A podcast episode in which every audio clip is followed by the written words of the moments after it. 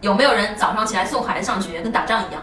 快点起床，赶紧走，校车要来了，你看你怎么办？整天这么磨蹭，对吧？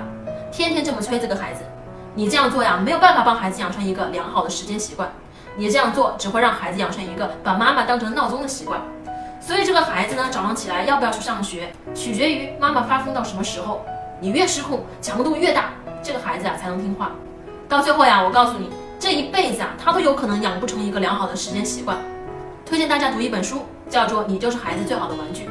这本书里的方法呀，在我看来是最实用的。橱窗里有我为大家精选的育儿书单哦。